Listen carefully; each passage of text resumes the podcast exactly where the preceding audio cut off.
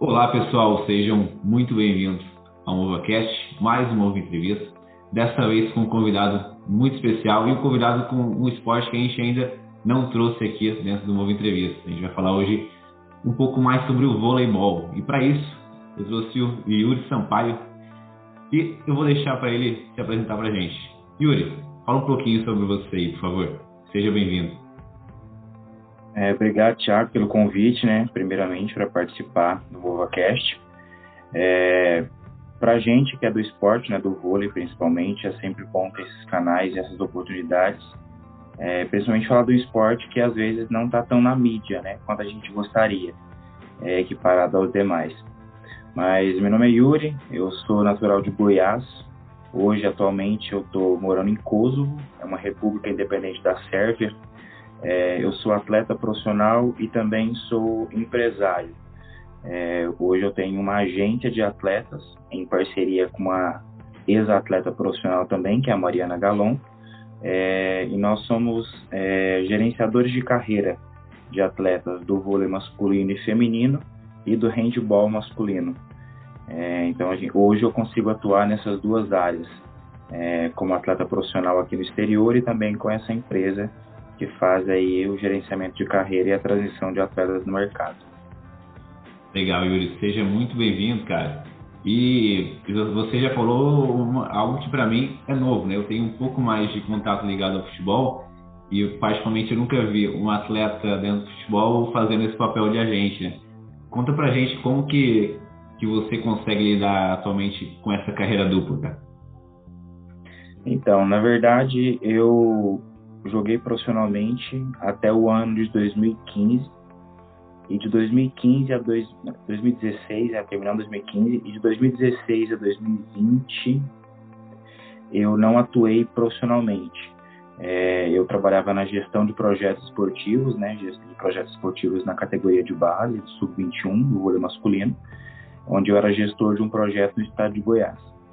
E a gente sempre formava atletas e mandava esses atletas para outras equipes. Então, a partir disso, eu vi é, uma oportunidade de, além de encaminhá-los para outras equipes, passar a gerenciar a carreira deles. É, então, no ano de 2021, eu iniciei com a Easy Sports, convidei a Mariana Galão para poder ser minha sócia na empresa. E no ano de 2021 eu recebi um convite para voltar a jogar profissionalmente.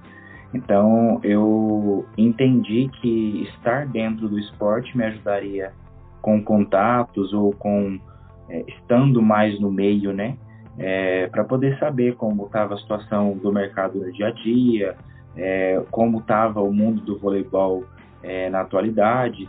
E joguei no Brasil em 2021 retornei os planos de parar de jogar novamente no final de 2021 e agora, no início de 2022, eu recebi essa proposta para atuar aqui no exterior. É, eu vi nessa proposta uma vantagem para abrir mais ainda os campos né, e os, o mercado, né, o campo de trabalho aqui no exterior, conhecendo outras equipes, outros atletas, outros técnicos, e isso me possibilitou é, enxergar uma vantagem, né? É, é uma conciliação que eu diria que não é fácil, mas a gente tem que ter um cuidado muito grande para não interferir, né? Porque, por exemplo, nesse final de semana nós temos uma semifinal da Copa aqui, né? É, que o meu time está na semifinal é, e o mercado do vôlei já abriu e o feminino hoje é o carro-chefe da nossa empresa, né? O vôlei feminino.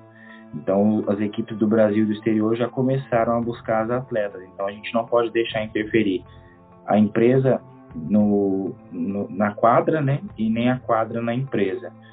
Então, é, eu consigo conciliar hoje graças a essa parceria que eu tenho com a Mariana, que é a minha sócia.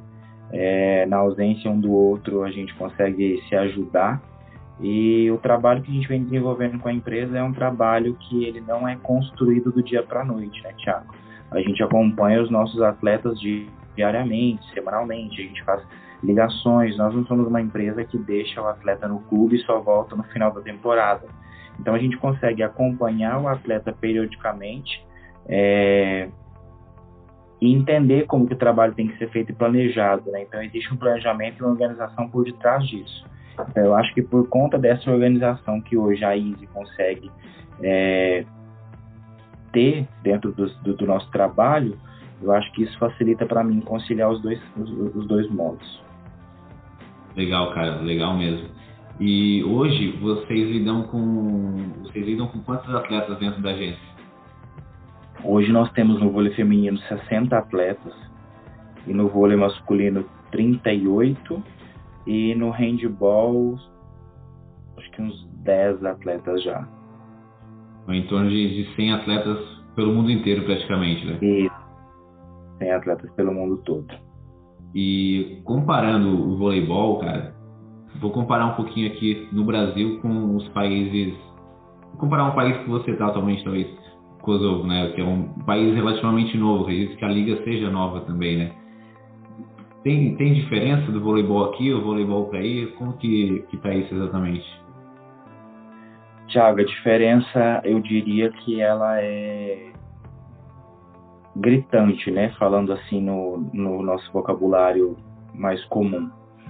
É, tanto no profissionalismo, é, na organização, é, quanto no investimento. É, porém, é, existem outras vantagens, né? outras facilidades que a gente vê em relação ao vôlei no Brasil. É, estando na Europa, mesmo que em um time pequeno, as chances de você ser visto pelas equipes europeias é muito maior. Porque hoje uma, uma equipe de um país, por exemplo, como o Kosovo, que não tem uma liga tão forte, mas pode classificar para alguma etapa da SEV, né, que é a segunda divisão da Champions League, ou para a própria Champions League, é, você pode ser visto por outras equipes e isso pode pesar na oferta ou nas propostas para as futuras temporadas, né, nas outras contratações. Mas eu diria que aqui no Kosovo, por ser uma liga nova, um país relativamente novo, né, como você citou, um país que se tornou independente em 2008 e agora que as coisas estão é, realmente crescendo, né, e se inovando por aqui, hoje eu faço um trabalho duplo, né, aqui. É, e eu diria até que um trabalho triplo, né? Porque além da empresa e de, de ser atleta, eu também hoje estou é, atuando na parte da construção técnica da equipe. Então, eu planejo os treinamentos da minha equipe adulta. Então, eu jogo e também planejo o treinamento da equipe. Isso me possibilita uma para o meu futuro, talvez, tornar, me tornar técnico aqui, né? Eu já fui técnico no Brasil da categoria de base.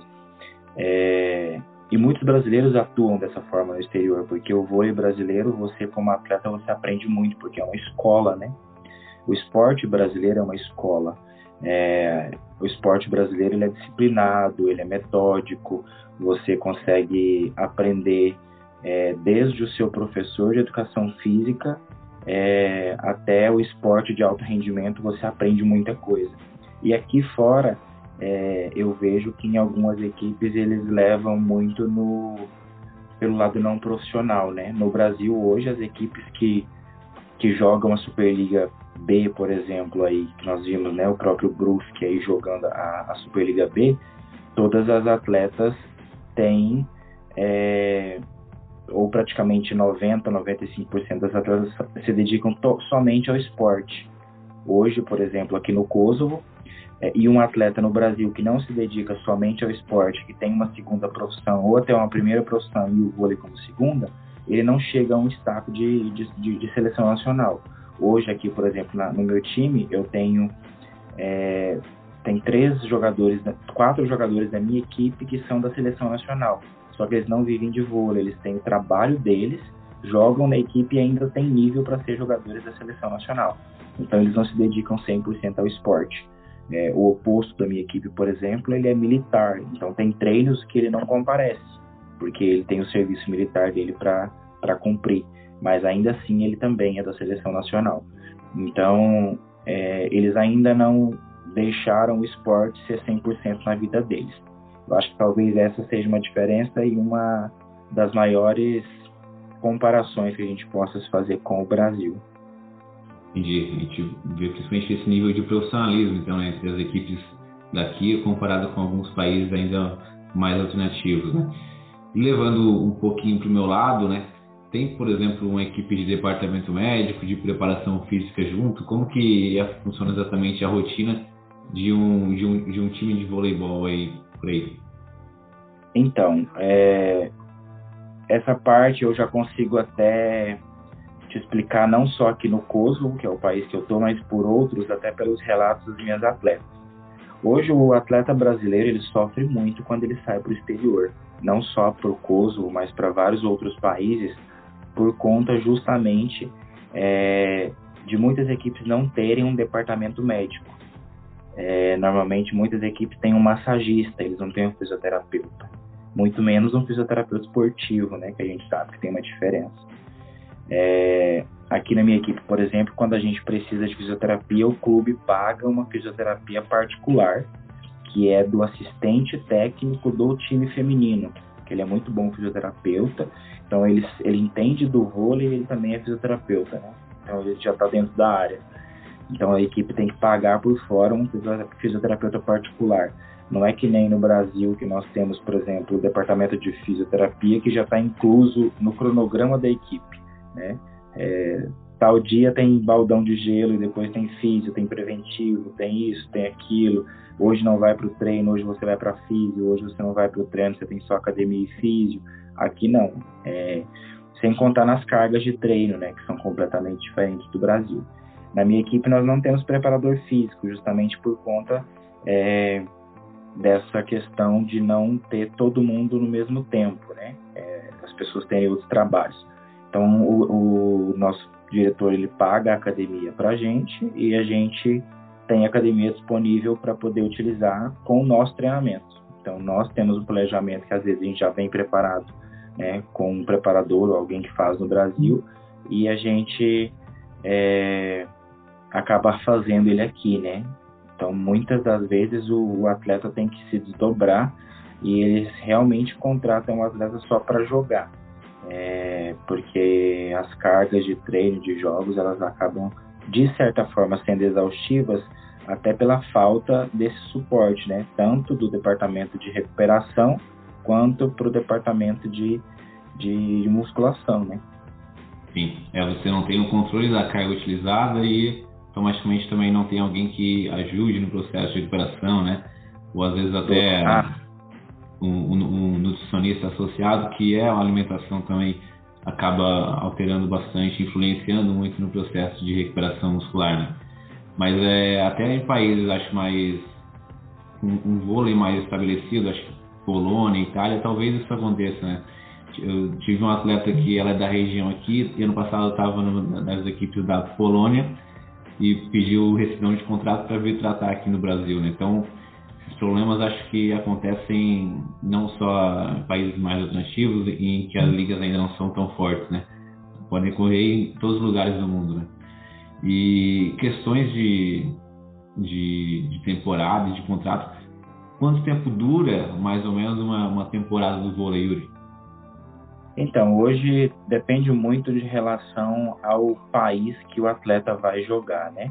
É, normalmente os, os os campeonatos, os contratos, eles duram oito meses, né? De oito a dez meses. É, o atleta normalmente chega em setembro, né? É, e vai até abril, março, abril, talvez até maio. Ou alguns países o campeonato começa, ou eles contratam na parte de, de janeiro ou dezembro, o contrato dura aí quatro meses, que é meia temporada, né? Ou para os playoffs, ou para os países árabes, eles contratam só para as finais, que o atleta acaba jogando só um mês, um mês e meio. É, o meu contrato aqui dura quase quatro meses. Eu cheguei dia 4 de fevereiro e vai até dia 22 de maio, que é quando a gente termina a temporada aqui. Então depende muito, né? O mercado asiático, né? O, campeonato na China já é um campeonato mais rápido, dura aí três meses. Então os atletas jogam na China, então termina ali em fevereiro, os atletas já conseguem ir para outro mercado, ir para outro lugar é, e jogar dois, três torneios numa temporada só, dependendo do atleta, né? Um atleta joga num lugar, corre para outro. Tava até conversando com um amigo mais cedo, o Alisson, que joga vôlei também, ele estava na Turquia, terminou a temporada na Turquia e ele foi jogar as finais no Catar. Então ele foi só, só para a parte final lá, acho que se não me engano já até terminou Então o atleta consegue jogar aí talvez até duas ligas no ano. É muito louco, né? Porque às vezes são contratos muito curtos que você literalmente viaja o mundo inteiro para jogar poucas partidas, né? Acho que isso é uma, uma dificuldade que o esporte tem de se consolidar, né? Clubes se consolidarem. Eu, eu, eu, vou comparar de novo um pouquinho com o futebol. Claro que aqui tem, tem casos, né? Nas divisões menores, onde alguns clubes jogam quatro meses, né? Por exemplo, um campeonato estadual, né? Então vão, vão ter contratos mais curtos. Mas os clubes às vezes já existem há 100 anos, né? Já são clubes realmente instituições maiores, né? Quando comparado ao vôlei, que às vezes depende do incentivo de uma prefeitura, de uma empresa específica que vem com o um nome associado e às vezes aquela empresa deixa de, de patrocinar ou deixa de ter um apoio é, da prefeitura de alguma cidade e aquele time às vezes acaba, né? Então acho que isso também é uma grande dificuldade dentro do esporte, né? Sim.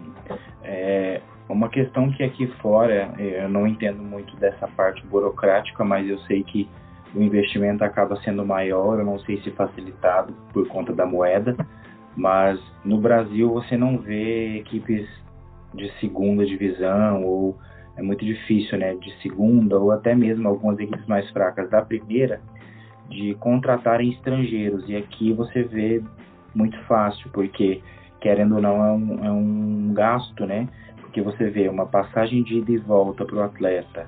O atleta tem que ter moradia, tem que ter alimentação, tem a taxa de transferência que não é barata. É, hoje, para você, um atleta brasileiro ir para Portugal, hoje, por exemplo, é 10% do valor do contrato, é, se não me engano, mais que o clube paga, mais 3 mil francos suíços para a Federação Internacional. Então, se a gente for colocar no, no papel aí, o clube tem que desembolsar uma grana boa, né? É, só para contratar o atleta, ainda tem que pagar o salário do atleta, mais 10% para a federação local do valor do contrato do atleta, mais passagem. Então é, é muita grana que os caras acabam investindo. É, você vê, nossa, o time é pequeno, o time tem jogador local que trabalha, ou que faz isso, ou que faz aquilo, mas eles acabam investindo muito, né? Hoje no Brasil é muito difícil, né? É, essa parte também. Então eu vejo os prós e os contras. Hoje no Brasil, a pessoa que trabalha oito horas por dia talvez não teria tempo para ter uma família, chegar em casa, é, trabalhar, né, chegar em casa ainda conseguir treinar e viver do vôlei, viajar para jogar e viver tudo isso. É muito louco ao mesmo tempo. A gente tenta entender e às vezes a gente nem consegue entender tanto sobre isso. É, então são prós e contras em todos os lugares, né? É, e é bem bacana essa questão que envolve né, as diferenças de um lugar para o outro. Desde o nível cultural e é muito legal também. Acho que jogar fora é uma experiência muito legal. Conhecer novas culturas, novos lugares também proporciona algo, experiência muito legal e diferente né, do que às vezes fica só no Brasil. Pelo menos é uma, uma vantagem considerável que, que eu vejo, cara. E, bom, tava, tava falando aqui da, da agência, eu comecei a pensar como é que faz, por exemplo, para um atleta, um atleta que às vezes não tem ninguém que faz a assessoria dele, para ele ser um atleta da agência. Então, hoje nós temos duas, três formas, né, com isso. É, a primeira delas é que a gente vê o atleta em algum campeonato ou assiste alguma coisa, é, que a gente gosta do atleta e chama ele para conversar e explicar como funciona o nosso trabalho ou o atleta procura a empresa e mostra o material dele, o currículo, e a gente avalia e vê tudo isso e também faz essa contrapartida, é, ou o atleta é indicado, ou por atletas que já são atletas nossos, é, ou por atletas que não são nossos, mas conhecem o nosso trabalho, gostam e querem indicar pessoas, ou até por técnicos mesmo, né, que, que são parceiros nossos e que, que veem vantagem em ter uma empresa cuidando da carreira do atleta, ou que vê necessidade do atleta que tem potencial, mas ainda não tem essa ajuda para poder dar uma alavancada na carreira. Então hoje a gente tem essas três formas de, de trabalhar com o atleta. Né? Claro que a gente tem uma limitação de quantidade, né? Porque hoje a nossa empresa é, a gente está crescendo a, a poucos passos, diria que passos rápidos, mas a gente não tem aí uma intenção de trabalhar com uma quantidade grande, ter uma qualidade. Claro que a gente acaba querendo, às vezes, abraçar todo mundo, mas se torna impossível até pela nossa forma de trabalhar, porque a gente gosta de dar atenção para os atletas, os atletas estarem em contato conosco, a gente conversar, saber como é que está o atleta, a gente liga. Então nós mantemos um vínculo de amizade né, com o nosso atleta, né?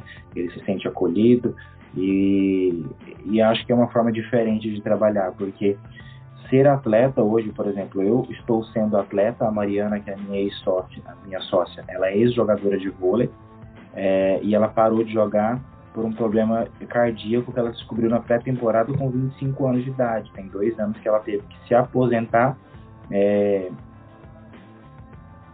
sem o desejo próprio, né? Pelo acaso aí que aconteceu. É, e ela foi atleta, então a gente acaba entendendo o lado, né, do que que o atleta precisa e de, de como é ser atleta, porque às vezes chega um empresário que ele nunca foi atleta ou nunca foi atleta profissional e às vezes ele acha que o que o clube ofereceu tá bom ou que o atleta consegue se virar com aquilo, sendo que não é essa bem a realidade, né? Então é bom a gente entender também os dois lados. É, e acho que os empresários que mais têm sucesso hoje foram os empresários que que tiveram dos dois lados, né? Ou que, que realmente abraçaram a causa é, de buscar, mesmo que não estivesse do outro lado, mas de buscar entender qual é o lado é, e o que, que o atleta realmente necessita no dia a dia. Sim, é o fato de você você jogar, ela ter jogado, vocês sentem na pele, né? Como que a vida de um atleta, às vezes o que, que é melhor realmente condição ou não para ele. Né? Tem o, aquele skin the game, né? Colocar às vezes a pele em jogo, pele em risco, está realmente é, dentro, da, dentro de quadro para entender um pouquinho como funciona também a, a cabeça do atleta, que é bem complexo, né? A gente sabe que quem está no meio vive muita coisa que às vezes não está esperando, né? Você falou ali antes no, no início, cara, que durante o período que você não estava jogando, você foi inclusive técnico de ou auxiliar técnico é, de uma escolinha de categorias de base, né? Como que como que faz para ser um técnico de vôlei? Precisa ter um, o CREF, precisa hoje no Brasil, né? Falando no Brasil, precisa ter um CREF, precisa ter alguma licença específica. Como que faz exatamente? É, então, eu fui técnico é, de um projeto, era um projeto de iniciativa privada minha, né? Um projeto que eu montei na minha cidade, um projeto que disputou Superliga C, como o Brusque disputou aí. É, só que nós disputamos com atletas da categoria de base. É, a gente disputou Taça Paraná, os atletas foram vice-campeões da Taça Paraná, que hoje é o maior evento da América Latina na categoria de base. É, e a gente revelou muitos atletas ali, né, que hoje estão jogando aí no Brasil. É, graças a Deus a gente conseguiu organizar um trabalho bem feito com eles.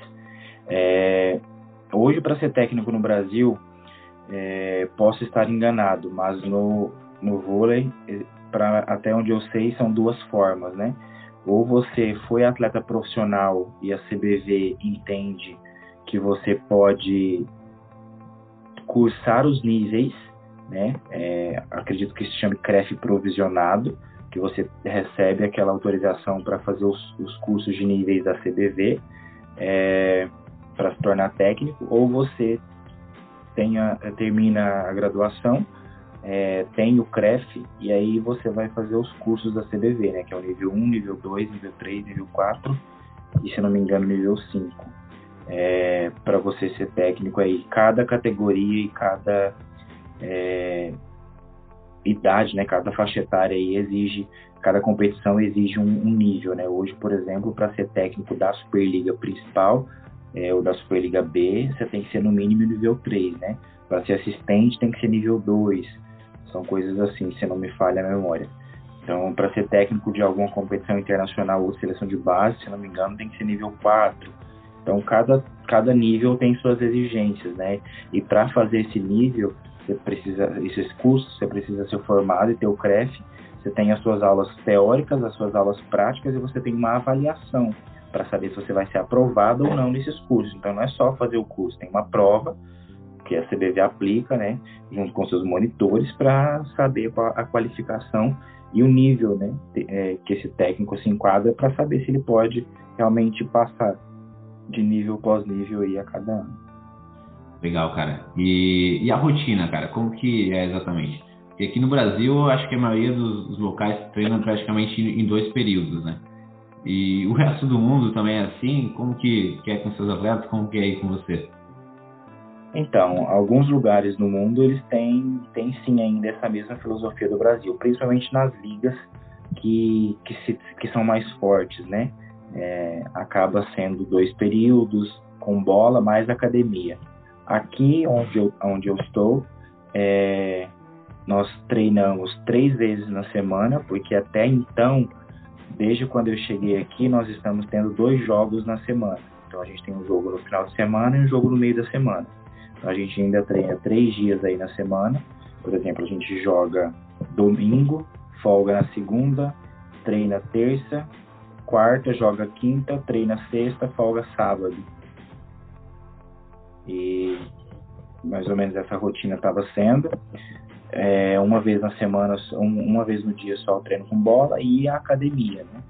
É, que é, como eu te falei no início lá, que é por conta própria nossa. Os treinos são bem mais à noite, né? No final da noite. No início aqui a gente, eu acabei sofrendo um pouco por conta do frio, né? bem frio, nem todos os ginásios aqui têm climatação, aclimatação, calefação, não sei como é que é o nome correto. É, não são climatizados, mas a gente chegou bem na época do frio intenso, né? Tava aí, a gente pegava jogos aí com menos 4, menos 6 graus.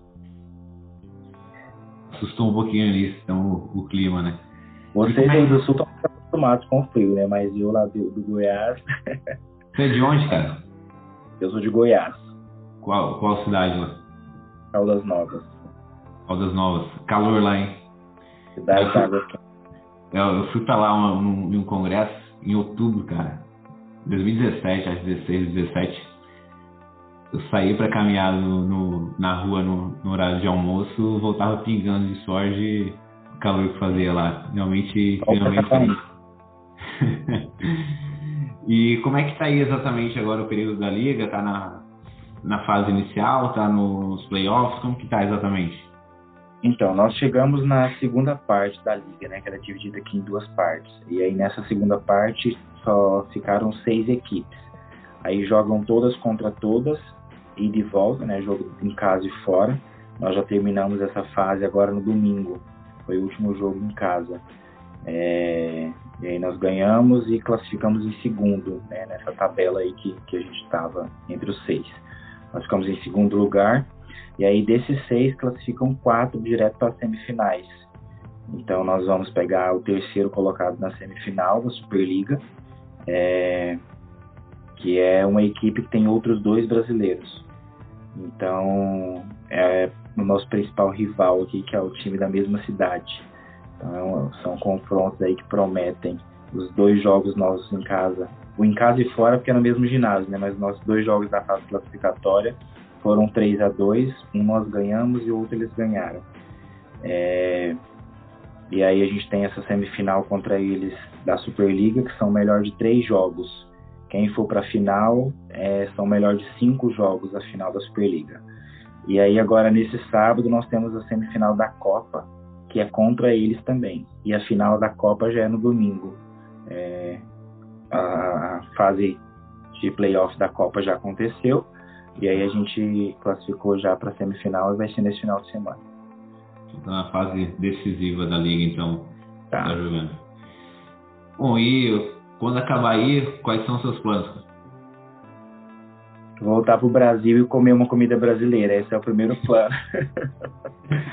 porque a alimentação aqui é muito diferente, é uma dificuldade que a gente tem que enfrentar todos os dias, mas voltar para casa, né, dar uma descansada, porque querendo ou não, é, a gente acha que a vida do atleta é muito fácil, mas é uma pressão todos os dias, é longe de casa, é uma língua diferente. Aqui a gente sofre bastante porque a língua oficial aqui é o albanês, então a gente não sabe falar nada, né? Se você me perguntar como é que fala bom dia em albanês, eu não sei falar, mas a gente se comunica com o pessoal aqui em inglês, é, que a grande maioria fala. É, então, meu plano hoje é voltar para casa e dar uma descansada e planejar para a próxima temporada, se ainda, né? Porque querendo ou não, é, é uma, ano após ano a gente vai tendo esse pensamento, né, Thiago, atleta. É, será que eu vou terminar a temporada, depois eu, eu começo a pensar se eu vou jogar mais uma ou não, se eu vou jogar mais uma ou não. E a Edneia que teve com vocês aí é prova viva, né? Hoje a Edneia está com 41 anos e vamos enfrentar mais uma temporada. Que eu fiquei conversando com ela e falei, vamos mais uma, se dá conta, mais uma, se dá conta. Então ela está animada. Então, a gente não sabe até quando vai, ainda mais o amor pelo esporte que fala mais alto, né? A gente, às vezes, eu mesmo estava parado há cinco anos, decidi voltar, depois queria parar de novo, recebi uma proposta e voltei. Então, acho que é uma superação a cada temporada, né? A gente termina, depois a gente ver se a oferta que eles vão fazer para a gente financeiramente é boa, viável, né? Se é, se é aceitável, para a gente pensar se vale mesmo a pena ou não enfrentar aí mais uma temporada longe de casa. é dificilmente vida de atleta, cara. Galera, o pessoal às vezes assiste os jogos, seja de futebol, seja de vôlei, basquete, na TV, mas não imagina o que acontece por trás das, das quatro linhas por, por trás da quadra, né? da preparação, da, da questão de ficar longe de casa, é, contratos às vezes um pouco, um pouco complicado, situações um pouco difíceis que passa, mas é, entender esse lado às vezes é muito importante, entender que existe um ser humano né, por trás da, daquele atleta que ele não é blindado a simplesmente ser atleta ou, ou um jogador. Você falou da, da língua, cara, só uma dúvida que surgiu. É, as ligas em gerais, elas, elas estipulam um, um limite de estrangeiros ou é livre? Então, aqui, é, nessa temporada, eles, é, o clube pode contratar quantos estrangeiros eles quiserem, né, normalmente. Só que dentro da quadra, no momento entre os 6 e 7, né, com o líbero, só podem ter dois estrangeiros. Na próxima edição, vão poder ter três dentro da, da quadra é, e no banco ali quantos eles preferirem. Aí normalmente aqui eles contratam três, né? Um fica no banco e dois jogam. E aí a gente, assim que a gente chegou aqui, eu cheguei, a gente chegou em fevereiro, que eu vim com mais dois brasileiros. É, assim que a gente chegou, nós participamos de uma Copa que tem, que é entre os dois primeiros classificados da última temporada da Albânia contra os dois primeiros do Kosovo. Então a gente jogou contra o, da, o pessoal da Albânia e aqui, né? É, e aí nessa Copa era liberado os estrangeiros, porque na Albânia já podem três estrangeiros. Então jogou os três estrangeiros de lá contra os três aqui, teoricamente. Né? A gente pôde contar com os três em quadra ao mesmo tempo. É, em Portugal hoje a liga ela permite é, liberada né, a quantidade de estrangeiros. Tem alguns outros países também que permitem, né, que é livre o número de estrangeiros aí o investimento acaba sendo até maior, né? Mas alguns outros países, por exemplo, como a Espanha, são três também dentro de quadra. É... Na Turquia, se não me engano, também tem um limite de estrangeiros. Então, tem alguns países que acabam tendo aí esse, essa limitação. Legal, é, foi que eu, que eu imaginei que alguns locais tivessem essas regras específicas, né? Yuri, a gente está finalizando aqui o programa, cara. Queria que você deixasse seu contato aí, sua rede social para a galera acompanhar você e acompanhar também seus, seus atletas na mídia social. Tá? É, primeiro agradecer o convite, né, mais uma vez aí para participar, é, contar um pouquinho sobre a, a, nossa história, a minha, a, a da Easy. Hoje a rede social da Easy é uma rede social só para empresa, né? É, Easy Sports Agents no Instagram. É, e a minha rede social particular é sampaioyuri.underline. É, eu sempre posto algumas coisas do dia a dia daqui, é, a rotina, algumas curiosidades, sempre tento manter o pessoal que acaba, o pessoal no Brasil quer conhecer de muita coisa daqui, então a gente acaba diversificando tudo isso lá, né? Não ficar só é, postando as coisas de jogo, porque o pessoal acaba se interessando até mais é, pelas coisas que existem aqui que às vezes não tem no Brasil. E é, é um privilégio muito grande estar participando desse projeto novo seu aí, que tudo dê certo.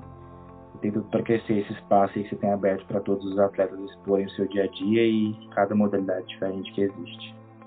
Pô, cara, é muito legal realmente quando fica, você fica postando um pouco do dia a dia, né, da rotina por trás das quadras, que, como eu, como eu comentei, acho que as coisas mais interessantes que eu acho, às vezes, é, dos locais, é, a cultura, o clima um pouco diferente, então entender esse contexto por trás da, das quadras, por fora do ginásio, ele é muito legal mesmo. Yuri, quero agradecer o seu aceite por estar participando aqui desse, dessa entrevista, desse bate-papo. Até porque é madrugada aí, né? São 10h20 aqui no Brasil e é madrugada aí em Kosovo, então muito obrigado por essa disponibilidade, por estar disposto a participar e por agregar o programa, né? Foi realmente um programa muito legal para a gente entender um pouco mais a rotina de um atleta, entender um pouco mais sobre o contexto ligado ao voleibol e entender um pouquinho sobre o ser humano Yuri, Yuri Sampaio também. Bom, obrigado. novamente, muito obrigado. Pessoal, esse foi o Yuri Sampaio. Vou deixar a rede social dele na descrição do episódio, na, na postagem do Instagram também. Muito obrigado, Yuri. Pessoal que ouviu até aqui, muito obrigado pela audiência. Até a próxima semana. Tchau, tchau.